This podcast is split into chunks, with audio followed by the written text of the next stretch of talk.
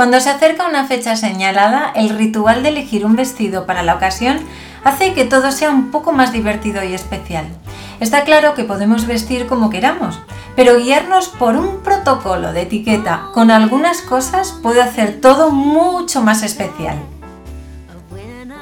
Antes de empezar, me presento por si aún no me conoces. Soy Amalia de Gonzalo, fotógrafa y asesora de imagen. Mi objetivo es ayudarte a crear los vídeos para tu marca personal y a definir un estilo único con tu imagen. Todos los domingos puedes escucharme en el podcast Vestida para ganar o ver aquí consejos sobre cómo mejorar tu imagen frente a la cámara y en tu día a día. Si te interesan estos vídeos, suscríbete al canal y haz clic en la campana para acceder a mis directos sorpresa. Si queremos guiarnos por un protocolo para vestir de manera más festiva y especial en días señalados de Navidad, creamos rituales que hacen más especial estos días.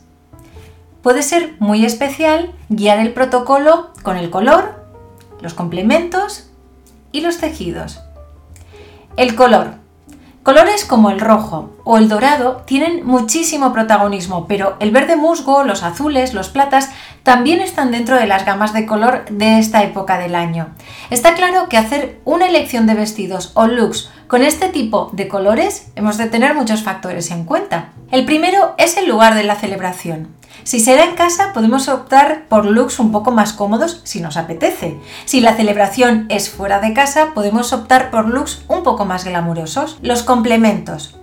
Si quieres mantener tu esencia de siempre a la hora de vestir, pero quieres darle un look a tu look, un toque navideño, puedes hacerlo a través de los complementos. Con un total black, por ejemplo, y un detalle en dorados o rojos, plateados, azules, haciendo un poco un guiño al color de la decoración de la casa. También puedes optar por un look totalmente blanco. A mí, personalmente, me fascinan los looks que tienen como base el blanco, ya que no todo el mundo se atreve a llevarlos, y jugar con los complementos para resaltar y darle ese toque navideño. Los tejidos. También pueden dar mucho que hablar al organizar un protocolo de imagen en esta época del año. Si piensas en los tejidos de la Navidad, pasas de un extremo a otro.